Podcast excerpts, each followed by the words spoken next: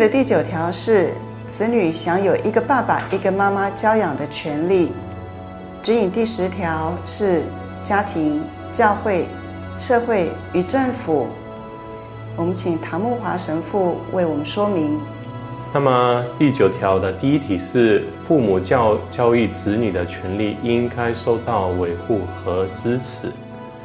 首先，指引说教育子女是父母的首要权利，政府不应该加以剥夺与侵犯。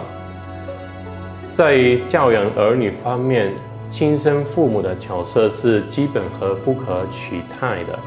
天主教教理也说。父母教育子女的权利和义务是最原始的，而不能转让的，所以父母是教育子女的最先负责人。对于父母的这个首要责任，政府跟国家的教育系统只该扮演一种辅助的角色，因为父母没能力或者没有时间教英文啊、书写啊、化学啊，但是不应该。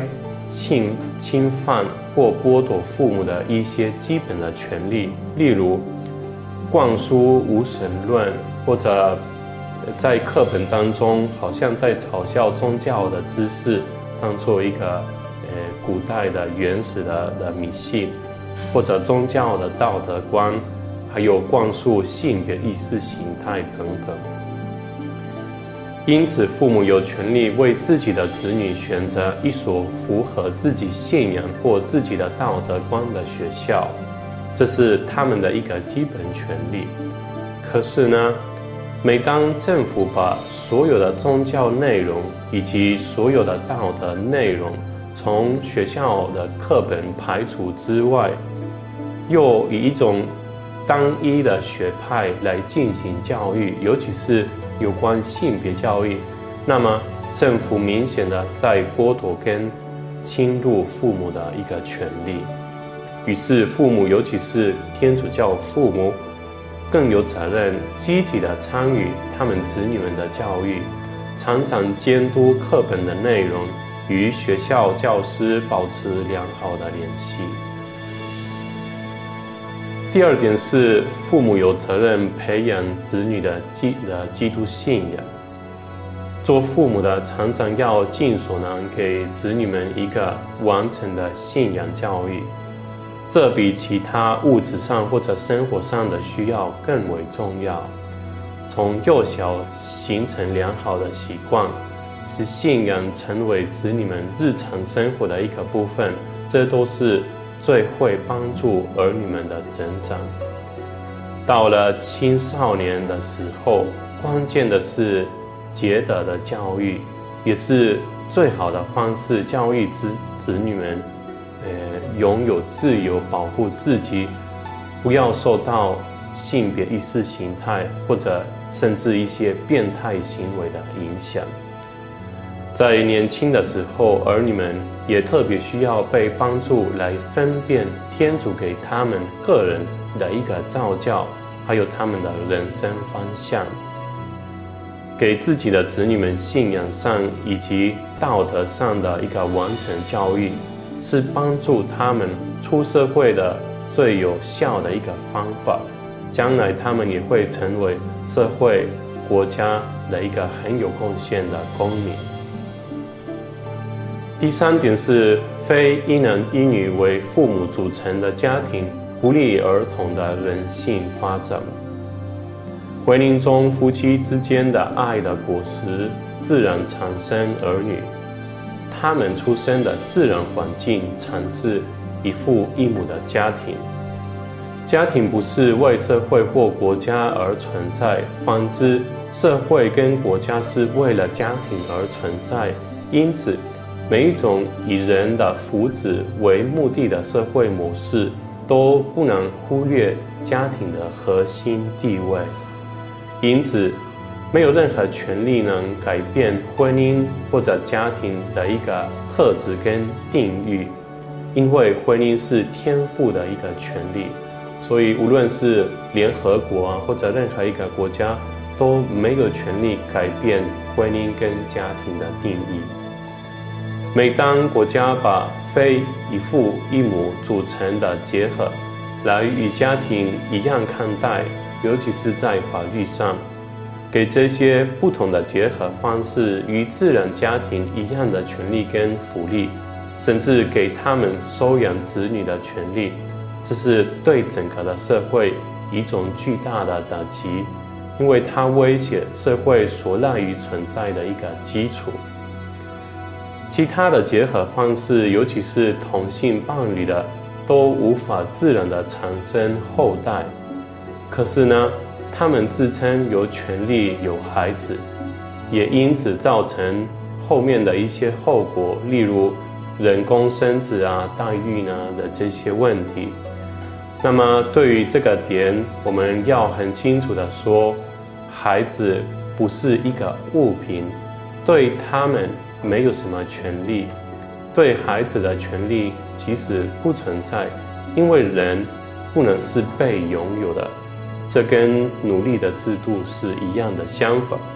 所以不是谁有权利有孩子，而是孩子本身有权利拥有一个爸爸、一个妈妈的爱，是孩子本身才有权利。在一个一父一母的家庭出生和成长。第四点是，儿童应在一父一母的家庭中成长，才能学习成为男人和女人。经验告诉我们，在一男一女为父母的家庭中，就有了男女相辅相成的性别差异。因此，儿童从幼小就有了男性跟女性身份的学习对象。但是呢，若在不是一男一女为父母的性别差异中成长，对儿童人性的全面发展常常是有不利的。一父一母组成的家庭是最适合的环境，使儿童的发育还有他们的情感。得到该有的成熟度，在这个父母的男性特质和女性特质环境中，孩子最容易学习两性的差异，在身体啊、生理啊、心理不同层面的一些特色，以及平等的尊严。家庭中常有许多痛苦，还有一些分离的状况。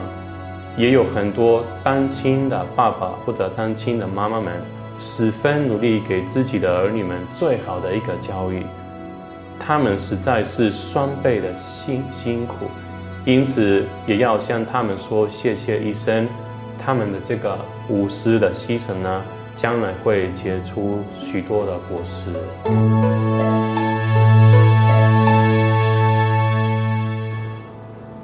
我们最后的一条，第十条是家庭、教会、社会跟政府。我们的第一点是家庭最理想的模式，就是一父一母跟小孩子，一夫一妻的婚姻，以及这婚姻的果实，儿女们就形成了最理想的一个家庭模式。那么，家庭的本质跟架构直接取决于神律。就是天主安排的，家庭是最先的一个自然社会，也是社会生活的中心。倘若把家庭看似不重要的的一种次要的因素呢，就会严重危害社会的整个的发展。第二点是，执政者应当以天主的客观真理来衡量任何决定。那么这一段在告诉我们，若国家的法律不是以客观的自然律为基础，国家政府只能经过私利或者刑法的这个威胁来维持一个这样子的法律。已经说过，自然律是民法还有人权的一个客观的基础跟保障，所以自然道德律给民法提供一个。稳定可靠的基础，那么民法可以延伸自然律的原理而得到一个新的结论。但是民法呢，从不应该得到违背自然律的一些结论。这样子的一些法律就是缺乏基础。一旦法律违背自然律的客观真理，由于缺乏这个自然的基础，那维持这种法律的唯一方法就是法律的失利。常见的是，为了进行一套违背自然律的呃不当的这些法律呢，政府常常套用某些意识形态的立场当做一个理由。过去历史告诉我们，这就是极权主义、独裁还有专制的方式。例如，在纳粹德国的时候呢，杀害犹太人按照民法是一种合法的行为，但是呢，这个行为严重的违反了自然法还有人权。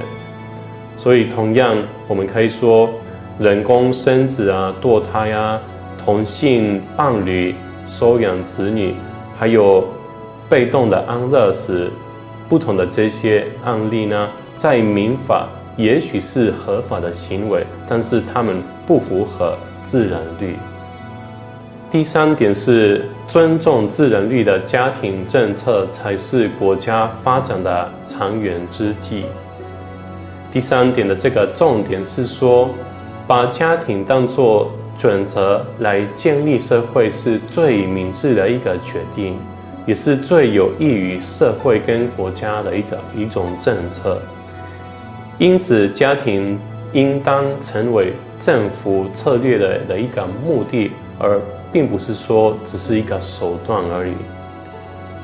若在某一个国家内，家庭的制度弱化或者受到威胁，那么这个民族的身份，还有他们的作为民族的意识，也跟着会弱化。因为正是在家庭中，人人自从童年就吸收自己民族的文化，还有传统，以及社会跟公民的一些责任。因此，婚姻跟家庭的制度，并不是人类的一个习俗或立法所产生的果实。反之，婚姻跟家庭制度来自神律的安排。这两个制度的尊严要求积极的抵抗任何侵蚀他们的意图。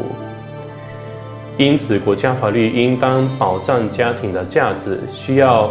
真正的和有效的一些家庭政策，尤其是促进生育以及尊重有受精就开始的生命。相反的政策呢，所造成的后果其实都在我们眼前：少子化、高龄化、劳动力的呃减少等等问题。第四点是对于违背人类生命的尊严的一些法律呢，应该加以反对。那么最后的这一点提到按良心而拒绝服从的权利，那么这个权利特别涉及到医学界。有关第一个问题是按良心而拒绝服从的权利，教会是会宣导说，公民按照良心。并没有义务服从政权所制定的但违反道德律、基本人权或宗教价值的法律。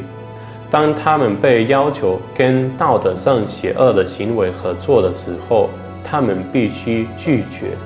按良心而拒绝服从邪恶的法律或与不道德的行为合作，除了是道德责任之外，也是一种基本的人权。那么天主教教理也说，人有依照良心和自由行事的权利，为使他本人得以做出道德的抉择。梵蒂冈第二届大公会议也说，不应强迫人违反良心行为，也不应阻止人依照良心行事，尤其是在宗教事务上是如此。例如，有些医师拒绝施行堕胎，还有安乐死，就是借此来表达他们运用良心来反抗不合伦理道德的事情的权利。希望这份主教团精心推出的生命伦理指引，可以帮助教友们在日后更了解教会的教导。此外，在服传的时候，也能够表达出正确的真理。愿天主降福大家。Thank you.